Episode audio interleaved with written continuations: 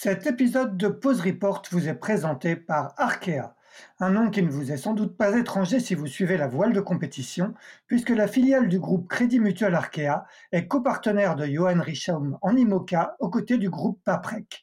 Le double vainqueur de la solitaire du Figaro s'alignera fin octobre sur la Transat Jacques Vabre Normandie-Le Havre avec Yann Eliès à bord d'un bateau dernier cri Paprec Arkea avant de s'attaquer à son premier Vendée Globe l'année prochaine. Arkea, acteur bancaire du développement des territoires, est également le partenaire titre de l'Arkea Ultime Challenge Brest, dont le départ sera donné le 7 janvier 2024 de Brest. Un rendez-vous qui est particulièrement attendu, puisqu'il verra cinq pionniers se confronter pour la toute première fois sur une course autour du monde en solitaire et en ultime. Un challenge extrême qui marquera l'histoire de la course au large et que les 11 000 collaboratrices et collaborateurs d'Arkea sont fiers d'accompagner.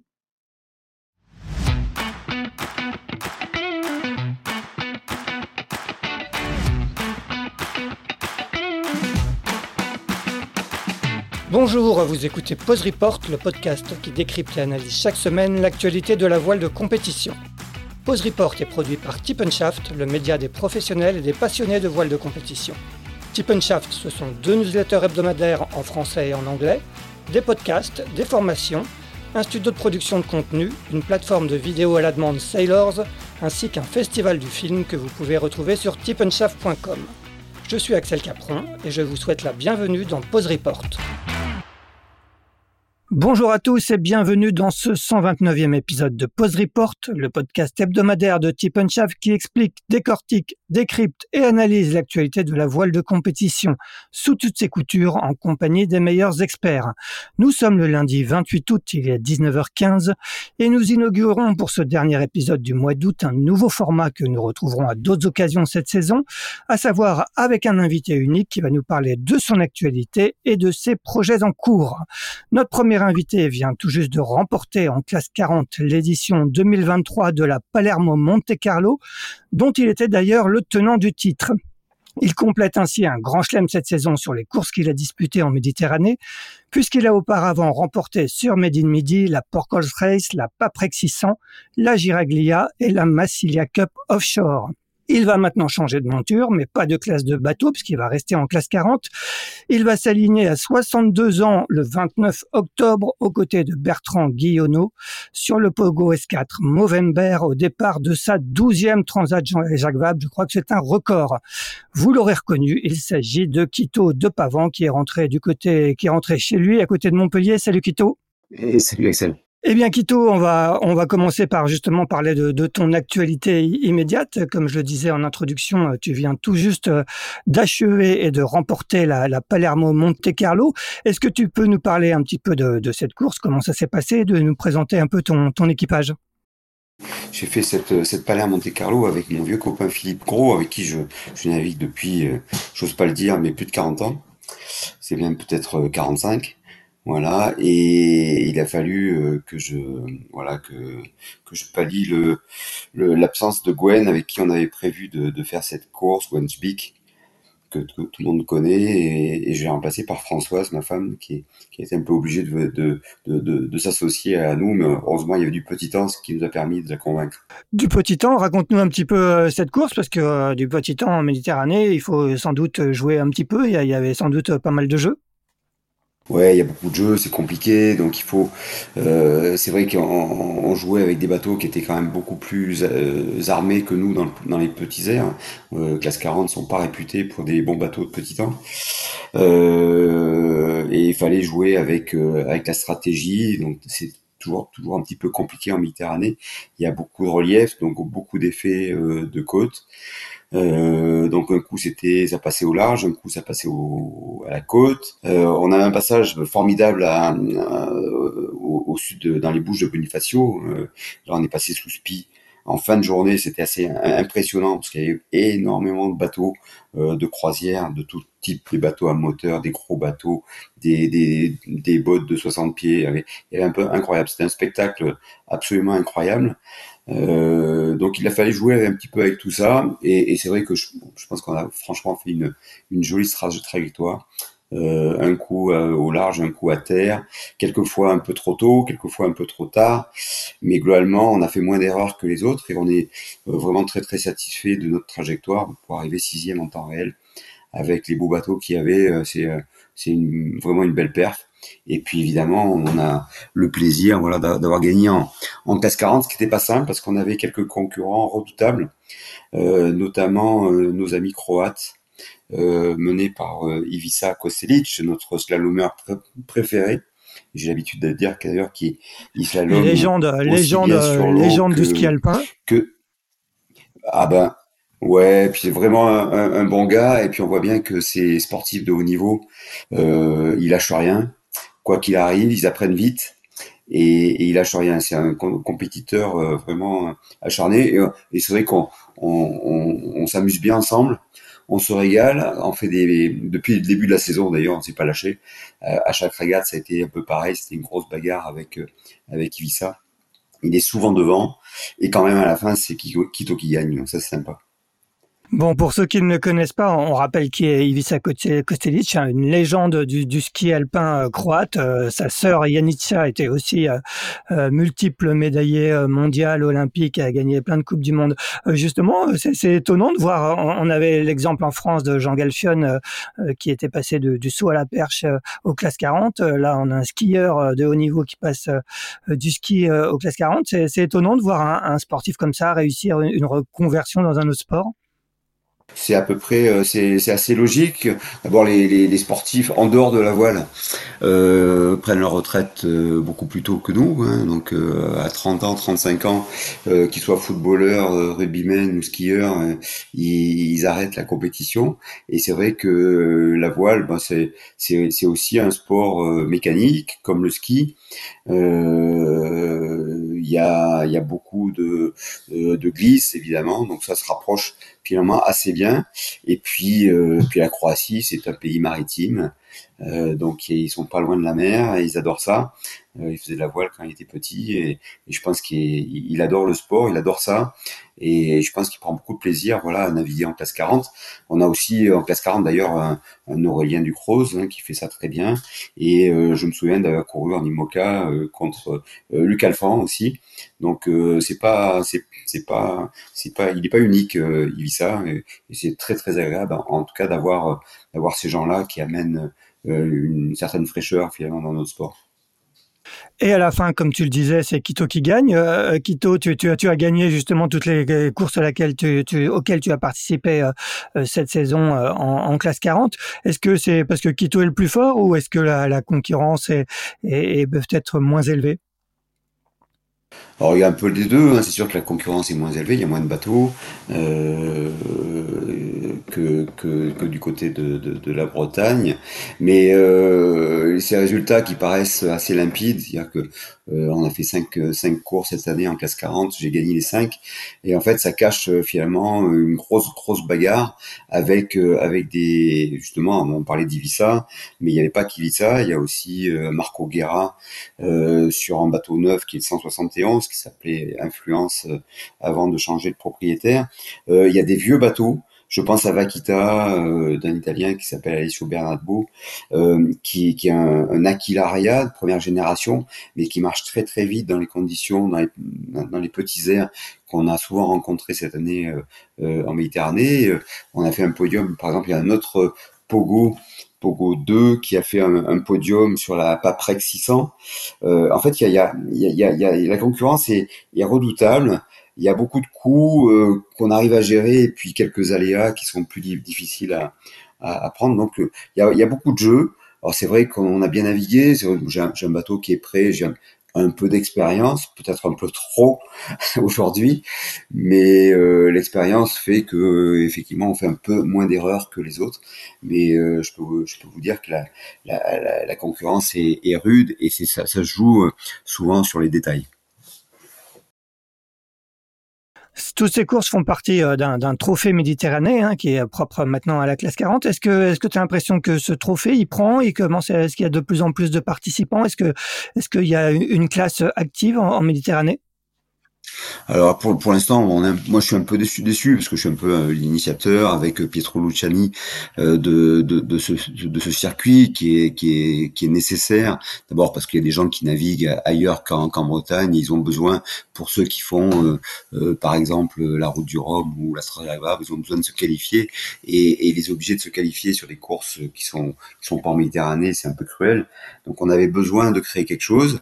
on sait qu'il y a un potentiel qui est important. Il y a une, on va dire une quinzaine de classes 40 en Méditerranée. Alors c'est vrai qu'on a eu pas mal de changements dans la jauge, alors ce qui pose pas trop de problèmes pour les bateaux qui, qui sont habitués à, à, courir en classe 40. Par contre, pour les bateaux qui ont décroché de, euh, de l'association classe 40, qui font pas ces grandes courses que sont la Strana Jacques Vabre, euh, ou, ou, la route du Rhum, ça a été un peu plus compliqué, voilà, de s'adapter à la jauge classe 40. Donc c'est vrai qu'il y a des bateaux qui n'ont pas trop joué le jeu. Je pense à quelques bateaux italiens. Et puis on a un autre phénomène aussi, c'est qu'en Méditerranée, finalement, il y a de plus en plus d'Italiens notamment qui font du classe 40, mais malheureusement, ces Italiens s'installent plutôt à l'Orient. Euh, à tort ou à raison, hein, mais euh, et c'est vrai que ça nous ça nous dessert un petit peu. Euh, maintenant, voilà, il faut, faut être patient. C'est pas trop ma qualité première, mais euh, il faut accepter le fait que ça soit, euh, ça reste compliqué, voilà, de d'aligner une flotte de 10 bateaux, par exemple, sur des courses en Méditerranée. On est arrivé à 7, à 8 depuis que ce trophée existe. Mais je suis assez confiant. Il y a des nouveaux bateaux qui ont été euh, acheté là par des Méditerranéens, je pense euh, au 149, euh, il y a 129 qui qui est dans le coin. Donc il y a un potentiel et je pense que l'année prochaine il y aura sans doute un peu plus de bateaux parce qu'il y a une saison qui est très axée Méditerranée. il n'y a pas de grandes courses, notamment en, en, automne euh, du côté de l'Atlantique. Il n'y a pas de Transat il n'y a pas de route du Rhum. Il y a une course qui s'appelle le Vendée Globe qui va accaparer pas mal de choses. Et je pense qu'il y a euh, euh, sans doute des coureurs qui vont réfléchir à, à, descendre en Méditerranée parce qu'il y aura sans doute après le circuit américain qui voilà avec la Transat, la Transat CIC, Belle-Île Marie-Galante, le retour par Québec-Saint-Malo qui va se terminer vers le 15 juillet. Euh, à partir de là, il va y aura sûrement euh, des bateaux qui vont euh, choisir de venir en Méditerranée pour faire peut-être à la fois Palerme-Monte Carlo, euh, l'Odysseo que je suis en train, sur lequel je suis en train de travailler, et peut-être la Middle Series, qui est une plus belle course au large qui existe dans le monde. Ouais, on, va reparler euh, tout à l'heure de, la course sur laquelle euh, tu étais en train de travailler. Tu parlais de, de skipper italien en classe 40. Euh, il y en a qui, qui brillent particulièrement, particulièrement en ce moment, Ambrogio Beccaria et, et Alberto Bona. toi, Quito, c'était ta dernière course sur ton bateau Made in Midi. J'ai cru comprendre que, que tu le mettais en vente? Oui, bah, le bateau est en vente depuis quelques quelques temps. J'ai perdu un peu de temps avec euh, avec quelques prospects, voilà, qui qui, qui devaient acheter le bateau et puis finalement qui l'ont pas fait. Donc quelque part ça m'a arrangé parce que ça m'a permis moi de, de, de faire ma, ma saison en Méditerranée euh, un peu comme prévu. Et c'est vrai que je euh, voilà je, je, je vais passer sur un autre mode puisque je vais faire la Transat Jacques Vabre avec un bateau euh, qui est basé à Douarnenez, hein, c'est pas très midi midi, euh, avec Bertrand euh, Guillonneau, voilà un, bateau tout neuf sur lequel on a navigué très peu pour l'instant parce qu'on a fait juste notre qualification en, en, fin juillet. Et, et, et peut-être que ce sera ma dernière course sur ce bateau-là. Euh, j'ai pas trop réfléchi à ça parce que ce bateau va beaucoup manquer. Évidemment, j'ai passé beaucoup de temps à le préparer avec ma petite équipe, avec Brice, avec euh, avec Hervé qui travaille peu avec nous, mais euh, on a beaucoup travaillé, on l'a beaucoup optimisé. C'est un, un excellent bateau. Et, c'est vrai que c'est un bateau très polyvalent qui est très adapté aussi euh, au circuit méditerranéen. Mais voilà, je sais pas trop. On, verra, on verra ce qui se passe. Pour l'instant, le bateau n'est pas vendu, donc euh, euh, pour l'instant, on va voir ce qui se passe l'année prochaine. Bon, bah parlons justement du bateau sur lequel tu vas faire la Transat Jacques Vabre, du binôme que tu vas former avec Bertrand Guillonneau. Est-ce que tu peux nous, dire qui est Bertrand Guillonneau et, comment s'est faite l'association avec lui? Alors, moi, je, je, je, vais commencer par une petite plaisanterie. En fait, j'ai 62 ans et à mon âge, il y a beaucoup de personnes qui ont à peu près mon âge qui m'ont conseillé de jamais euh, m'éloigner trop d'un urologue. Et il se trouve que Bertrand Guillonneau, c'est sa spécialité. Il est chirurgien urologue, un, un chirurgien euh, très réputé euh, dans le monde, euh, puisqu'il a il travaille à Berlin, euh, puisque sa, sa femme est, est, est, est, allemande, et puis il a travaillé quelques années, voire quelques décennies à New York euh, pour exercer sa, profession. Donc c'est euh, un professionnel de très grande qualité et c'est quelqu'un qui est passionné évidemment par euh, la voile. il a fait pas mal de choses, et, notamment une Transat Java, une route du Rhum. C'est son troisième classe 40. Et il a toujours eu des bateaux de seconde main et, là il s'est fait un peu plaisir. Donc il a acheté un bateau neuf un, bateau de dernière génération qui est un, un Pogo signé euh, euh, Guillaume Verdier. Euh, donc ça fait partie aussi, si tu veux, des, des raisons pour lesquelles euh, moi j'ai j'ai validé voilà cette association, c'est que de naviguer sur un bateau signé par Guillaume, bah, ça fait à peu près 20 ans que c'est le cas. Pour pour ma part, que ce soit en IMOCA, en, en, en multi 50 ou, ou en classe 40, j'ai toujours navigué avec des bateaux signés Guillaume. Et, voilà, je garde cette, cette tradition.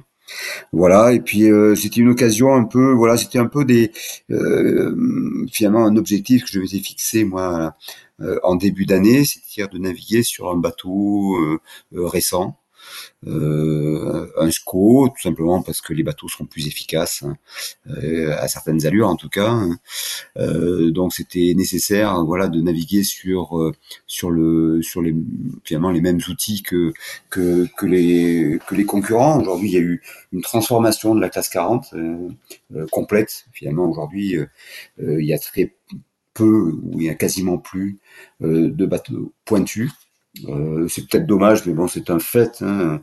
Voilà, il faut, on constate que euh, la classe s'est transformée. Et c'était un objectif, voilà, de naviguer sur un bateau euh, récent, de dernière génération. Ce sera le cas. Et, et c'est vrai qu'avec Bertrand, ben, on se connaissait pas, on n'avait jamais navigué ensemble, et que c'est d'abord quelqu'un de très agréable euh, à naviguer. On a, on a découvert ça finalement en juillet en partant sur une, euh, sur cette qualification qui était un peu musclée, parce que c'était pendant le, le Fastnet. Euh, qui, comme tu le sais, a été un peu mouvementé. Donc on a eu des conditions un peu dures. C'était parfait pour euh, tester le bateau dans les conditions euh, difficiles et ça nous permet de gagner un peu du temps sur la préparation du, du bateau parce qu'il y avait pas mal de choses à, à revoir en arrivant. Voilà, c'est quelqu'un qui, voilà, qui a plein de compétences et avec qui j'espère on va faire un joli tandem, voilà, et, et l'objectif ça va être de mettre le maximum de jeunes derrière. Bon, en tout cas ta, ta prostate est, ta prostate est entre de bonnes mains. Euh, en, en, dehors de, de ça, euh, Kito, euh, tu, tu, as donc découvert, tu as de, donc découvert un, un, nouveau bateau, le Pogo S4. Est-ce que est-ce que tu avais déjà navigué sur l'Esco et, et quelles sont un peu les, les sensations que, que tu as ressenties sur cette qualif? Franchement, ils sont détestables. C'est vraiment. Euh, alors, il y a eu beaucoup de changements en glace 40. J'en parlais il y a pas longtemps, mais c'est vrai que les bateaux sont détestables. Euh, c'est des bateaux inconfortables, euh, qui sont très durs à mener, qui sont incompatibles avec le moteur quasi quasiment. Donc, c'est des bateaux pas pas à mettre entre toutes les mains. Euh, voilà. Bon, par contre, c'est c'est clair que c'est efficace. Hein, on est on est évidemment d'accord euh, tous là d'accord d'accord là-dessus. Ce sont des, des, bateaux efficaces, mais qui sont pas des bons bateaux pour moi. Euh, voilà, on a perdu un peu peu au change. On a des bateaux qui étaient sympas, qui étaient fun, qui étaient agréables à naviguer dans la brise, qui étaient prêts, qui étaient capables de, de traverser à peu près n'importe quoi.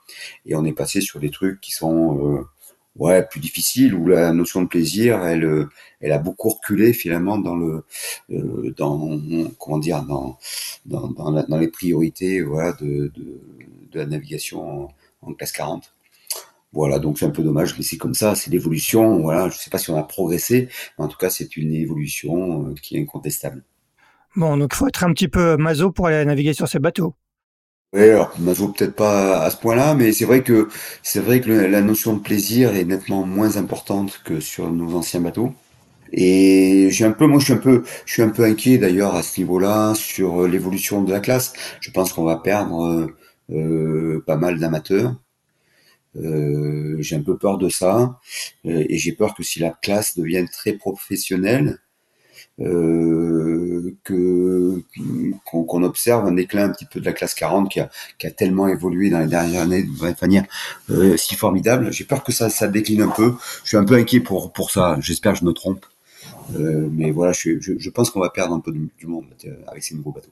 Qu'est-ce que qu'est-ce que vous allez euh, chercher comme résultat avec Bertrand sur sur cette Transat Jacques Vabre? Est-ce que est-ce que vous fixez un objectif précis? Est-ce que vous savez avec qui avec qui vous voulez batailler? Non, c'est difficile d'avoir un, objectif d'abord parce qu'on a clairement en termes de préparation, on sera pas on, sera pas au top par rapport aux, clients qu'on connaît euh, sur la classe 40. Euh, on n'aura pas beaucoup navigué sur le bateau. Alors moi j'y retourne en septembre pour finir la préparation, pour essayer de s'entraîner un peu, etc. Mais, mais c'est vrai qu'on n'aura pas une préparation exemplaire. Euh, sur la Transat. Par contre, euh, le bateau est bien. Euh, ça fait, je pense que c'est un bateau qui est qui est bien né, qui a profité finalement des évolutions des premiers, notamment celui de, Xavier Macaire. ou de ou d'Everial par exemple. donc c'est vrai que ça nous fait gagner du temps, on part pas dans l'inconnu. je pense qu'on on, a tous les deux avec Bertrand beaucoup d'expérience. Moi, je connais évidemment très bien cette Transat Jaguar, ça va être ma douzième. Donc, il va falloir euh, tirer des bons bords. Je pense qu'on sera capable de ça. On sera souvent, sûrement moins à l'aise en termes de manœuvre, en termes de connaissance du bateau que que, que la plupart des cadors de la série. Mais voilà, on va essayer. L'idée, c'est de rentrer dans les 10. Euh, ça va être notre objectif, c'est rentrer dans les 10 et, et, et, et mieux si affinité. On parlait d'un bateau Pogo S4 euh, qui, avait déjà euh, euh, marqué la concurrence en, 2021 avec quelques bords où il avait un peu traversé la flotte. C'est quoi les, grosses qualités de ce, bateau par, rapport aux, autres classes 40 bah, je pense que au vu des, dernières régates depuis deux, ans que ce bateau existe, on voit bien que ce bateau a des vraies qualités de glisse au portant. Euh, voilà, c'est sans doute lié euh, au fait d'avoir un peu moins de, de, largeur à la flottaison, un peu moins de surface mouillée. Euh, donc ça, lui permet d'avoir des, vitesses assez impressionnantes effectivement au portant. il est un peu moins efficace au, au reaching, même si ça reste un très très bon bateau. au pré un peu moins bien. mais on, va dire que sur une transat du pré, on va pas en faire beaucoup, du moins je l'espère. donc globalement, c'est un bateau qui est plutôt plutôt efficace sur une Transat Jaguar. Maintenant, voilà, on connaît la concurrence, on sait qu'il y a beaucoup de gens qui savent faire du bateau, qui sont bien préparés. Euh, il y a beaucoup de monde, il y a beaucoup de bateaux très très différents, euh, donc ça va être une transat difficile. Il y aura, je sais pas, on est, je sais même pas combien on est, mais on va être entre 40 et 45 bateaux, euh, donc ça va être évidemment difficile. Il va falloir trouver sa place dans cette grosse flotte classe 40. En tout cas, j'espère que ce sera agréable à suivre pour euh, tout le public qui va suivre euh, cette Transat Jaguar. Ouais, je crois qu'il y a même euh, quasiment 50 bateaux au départ du Havre. Kito, tu le disais, c'est ta douzième Transat Jaguar. Tu les as toutes faites depuis ta, ta première en, en 2001. Ça, ça t'inspire quoi? Bah, c'est étonnant, je suis, je suis étonné d'ailleurs d'être le seul à avoir fait toutes les transats Jacques Vabre d'affilée de ce siècle. Euh, pourtant, il y a du monde, il y a du monde qui, qui fait cette transat, qui est une transat en double, donc ça multiplie finalement euh, les opportunités hein, pour courir cette transat. Et c'est vrai que c'est, je suis toujours un peu étonné que moi, méditerranéen, j'ai eu cette cette chance de partager euh, le bord avec avec des avec des, des, des skippers aussi étonnants que des Jean Le Cam, des François Gabard, des Yves Le des Yannick Bestaven, des Yann Regnault, des euh, des Sébastien Cole euh, et, j'en passe. Voilà, donc j'ai eu cette chance-là. Peut-être que je suis assez sociable finalement comme garçon, même si euh, mais, mais mes plus proches le pensent pas. Voilà, je pense que je m'adapte assez bien et, c'est vrai que moi je suis assez fier de ça. j'ai raté finalement les premières Transat parce que j'ai commencé la course au large finalement dans les années 2000 et, j'ai raté euh, toutes ces transats euh, qui allaient notamment euh, en Colombie. Voilà. Donc j'ai raté ça et depuis, bah, j'ai essayé vraiment des courses que j'aime bien.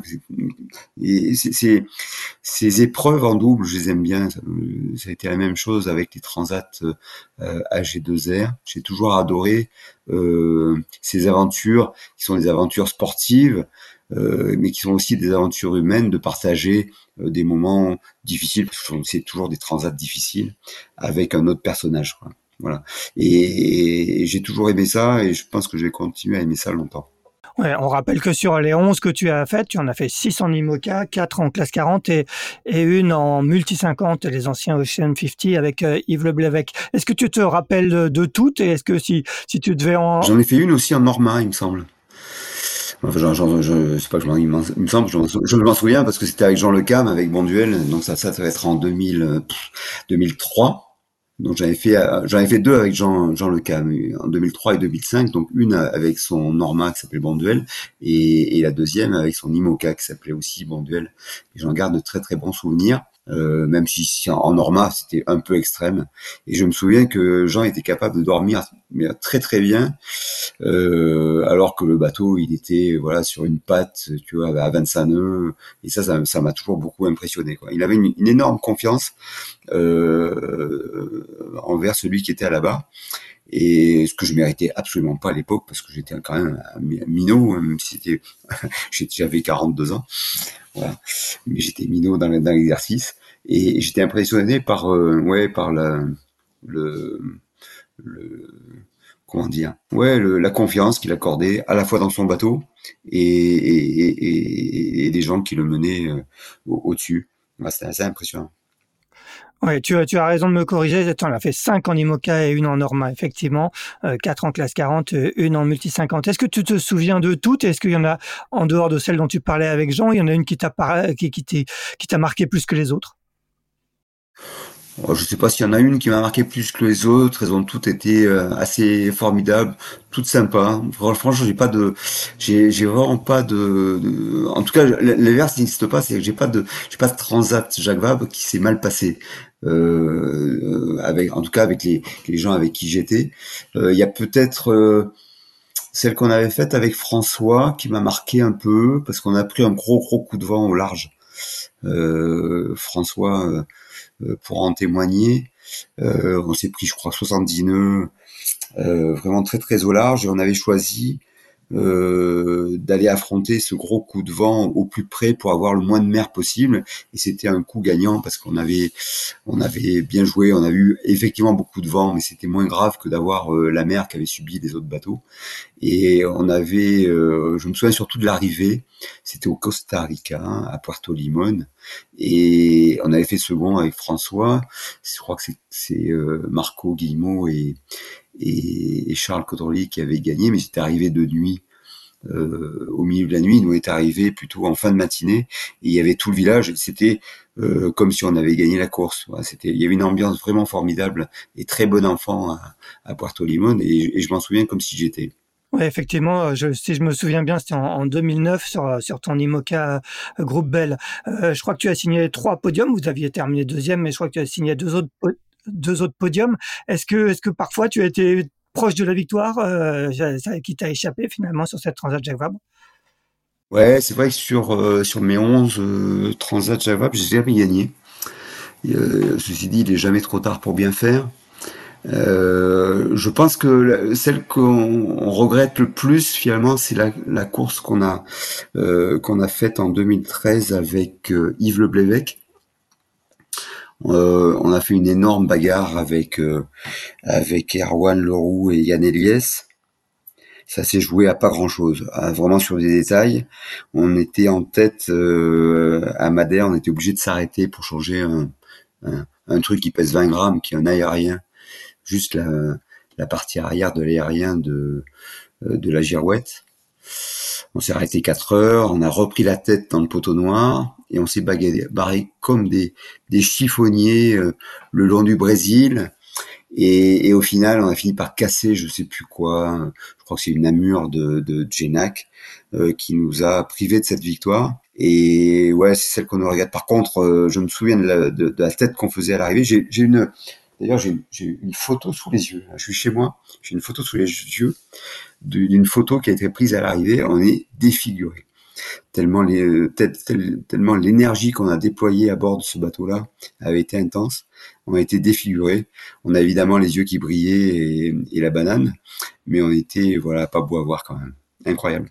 Bon, tu as été au Brésil, au Costa Rica. Cette fois-ci, c'est en Martinique. Est-ce que ça change beaucoup de choses? Est-ce que, est-ce qu'une arrivée en Martinique, c'est un petit peu moins dépaysant? Oh non, la Martinique, on n'arrive pas souvent en Martinique finalement. Ce sera la deuxième fois. Euh, il y a les, les, les, les ministres qui arrivent souvent euh, aux marins, mais nous, on n'a pas l'habitude d'arriver en Martinique, donc c'est très bien. Euh, moi, ça me rappelle des souvenirs parce que ma première transat, alors ça me rajeunit pas, c'était en 80. J'avais terminé en Martinique, donc moi je suis ravi d'aller en Martinique, c'est très bien, et, et, et, ce serait même bien que la transat Java ou d'ailleurs d'autres courses arrive euh, euh, arrive dans d'autres endroits euh, parce que pour faire de la course au large, il faut d'abord aimer voyager. Et c'est vrai que le voyage fait partie à part entière voilà du de, notre plaisir voilà de coureur. Et donc si on pouvait changer de temps en temps assez régulièrement ce serait très très bien. Mais moi je suis ravi d'aller en Martinique. J'ai des très bons copains en Martinique et il y a toujours une ambiance folle. Voilà donc ce sera super une, super arrivée à Fort-de-France Bon, justement, à propos de voyage, euh, tu, citais tout à l'heure l'Odysseo, un projet de course sur, laquelle, sur lequel tu travailles en, Méditerranée depuis quelques années. Est-ce que tu peux nous, dire aujourd'hui où en est ce projet? Est-ce que, est que cette course euh, va, va enfin voir le jour? Alors il y aura une annonce, il y aura une annonce. Euh, donc là c'est un scoop parce que c'est le premier à, le, à, le, savoir. On aura une annonce, euh, voilà, de, de cette euh, de la première édition de l'Odyssée au, Havre, quelques jours avant le départ de la Transat Java. Euh, ce sera commode, il y aura à la fois les coureurs, les, les médias, euh, donc ce sera le plus commode pour tout le monde, ça évitera le déplacement, ce qui est toujours une bonne chose pour la planète. Euh, et, et, la première édition de l'Odyssée aura lieu donc en, en, fin septembre, début octobre de l'année prochaine. Voilà, avec deux classes euh, invitées qui seront les classes 40 et les Ocean 50. Voilà, on, espère avoir une trentaine de bateaux euh, au départ. Alors le, parcours euh, qui est proposé, c'est un départ euh, d'Occitanie dans le Gard à Port-Camargue, qui est mon fief finalement, qui, est capable, qui est le plus grand port d'Europe de plaisance. Voilà, qui est capable d'accueillir une grosse flotte. on ira virer quelques îles en Grèce. Alors Ithaque pour les classes 40 et sans doute Rhodes pour euh, les Ocean 50, c'est quand même météo dépendant, et pour une arrivée à Saïdia, la marina de Saïdia, que peu de gens connaissent, qui est au, en Méditerranée, au Maroc, voilà, où il y aura une grosse, une grosse fête d'arrivée euh, en Afrique, ce qui passe très, très courant. Euh, voilà, donc on a, on travaille. évidemment, c'était une organisation très ambitieuse, c'est pas facile. Euh, une première édition sur des parcours euh, originaux. Voilà, donc euh, on y travaille, j'y mets beaucoup d'énergie. On a quelques réunions d'ailleurs cette semaine avec les, les, principaux protagonistes. Voilà, mais ça se ça se passe bien. Alors il y a quelques difficultés évidemment, mais mais globalement on va dire que le, le global est plutôt positif. On a surtout euh, une grosse attente du côté du Maroc. Ils sont très très motivés pour accueillir une flotte de course au large. Et, ce qu'on veut surtout, c'est proposer voilà à la, course au large à, à, nos amis qui sont plutôt basés en Bretagne de venir une fois tous les quatre ans en Méditerranée pour faire un truc qui sera pérenne euh, et dont on parlera encore dans 50 ans. Du moins, c'est le, le souhait que je formule. D'accord, super intéressant. un beau, beau parcours en, perspective. Est-ce que c'est toi qui es organisateur, tu es directeur de course, tu es tout à, tout à la fois? Est-ce que c'est ta société qui, organise euh, cette, cette nouvelle course? Alors en ce, moment, en ce moment, je suis tout un peu à la fois parce que évidemment, c'est des, des initiatives personnelles qu'on essaye de partager. Donc il y a beaucoup de monde autour du projet, mais aujourd'hui, je suis un peu le, le chef d'orchestre de ce, de, de ce projet-là. Euh, mais très vite, ça va s'être en place. On a déjà un directeur de course qui est Guillaume Roté, euh, voilà, qui est que je connais depuis euh, depuis 30 ans. Et puis on, essaie d'organiser, de co-construire avec à la fois les classes, hein, classe 40 et Ocean 50, et puis tous les partenaires voilà qui vont s'associer au fil des, semaines à, à, ce joli projet. Alors évidemment, je ne je serai pas tout seul. Aujourd'hui, je suis tout seul parce qu'il y a une prise de risque euh, importante et que tout le monde n'est pas capable de prendre des risques. Moi, j'en suis capable. On a déjà soulevé euh, quelques montagnes, donc euh, celle-là sera une de plus. voilà, mais très vite, ça va s'organiser sur une, une co-construction avec un co des co-partenariats. mais ça, on, on, vous le, on vous le découvrirez donc autour du 25 octobre au Havre, puisqu'on invitera tout le monde évidemment à cette présentation. Bon, donc rendez-vous Havre. Est-ce que euh, est-ce que Quito va continuer euh, euh, à côté de ça à naviguer en, 2024 Est-ce que est-ce que est-ce que tu vas par, par exemple participer à cette course éventuellement? Et est-ce que tu, tu continues d'avoir des, projets de, course? Oui, alors j'espère, j'espère bien que je vais continuer à naviguer. Hein, j'ai toujours envie. Alors j'ai peut-être plus envie aujourd'hui de un peu naviguer sur le bateau des autres, ce que j'ai pas beaucoup fait ces dernières années. J'ai toujours eu des projets euh, un peu perso qui m'ont éloigné de ce genre de, de fonctionnement. Je pense que l'idée c'est de ouais d'aller d'aller euh, sur le bateau des autres, faire profiter finalement de mon, mon expérience à d'autres équipages, quels que soient quels que soient les équipages, quels que soient les les, les, les bateaux Hein, que ce soit des bateaux IRC, des gros bateaux, des petits, euh, euh, des classes 40 ou, autre chose. Voilà, je suis, je suis open. D'ailleurs, c'est, une annonce que je fais aujourd'hui. J'ai envie de ça. Euh, j'espère que mon bateau sera vendu d'ici l'année prochaine, ce qui va me libérer un petit peu pour pour organiser, pour pour passer un peu de temps sur l'organisation de l'Odysseo, hein, qui est qui demande beaucoup d'énergie. Euh, voilà, mais euh, j'espère pouvoir naviguer aussi sur le Trophée Méditerranée. Il y a plein de courses, il y a une saison qui est très dense euh, l'année prochaine, donc j'espère que je pourrai profiter un petit peu de ça aussi, mais sans avoir la charge finalement de, du projet lui-même.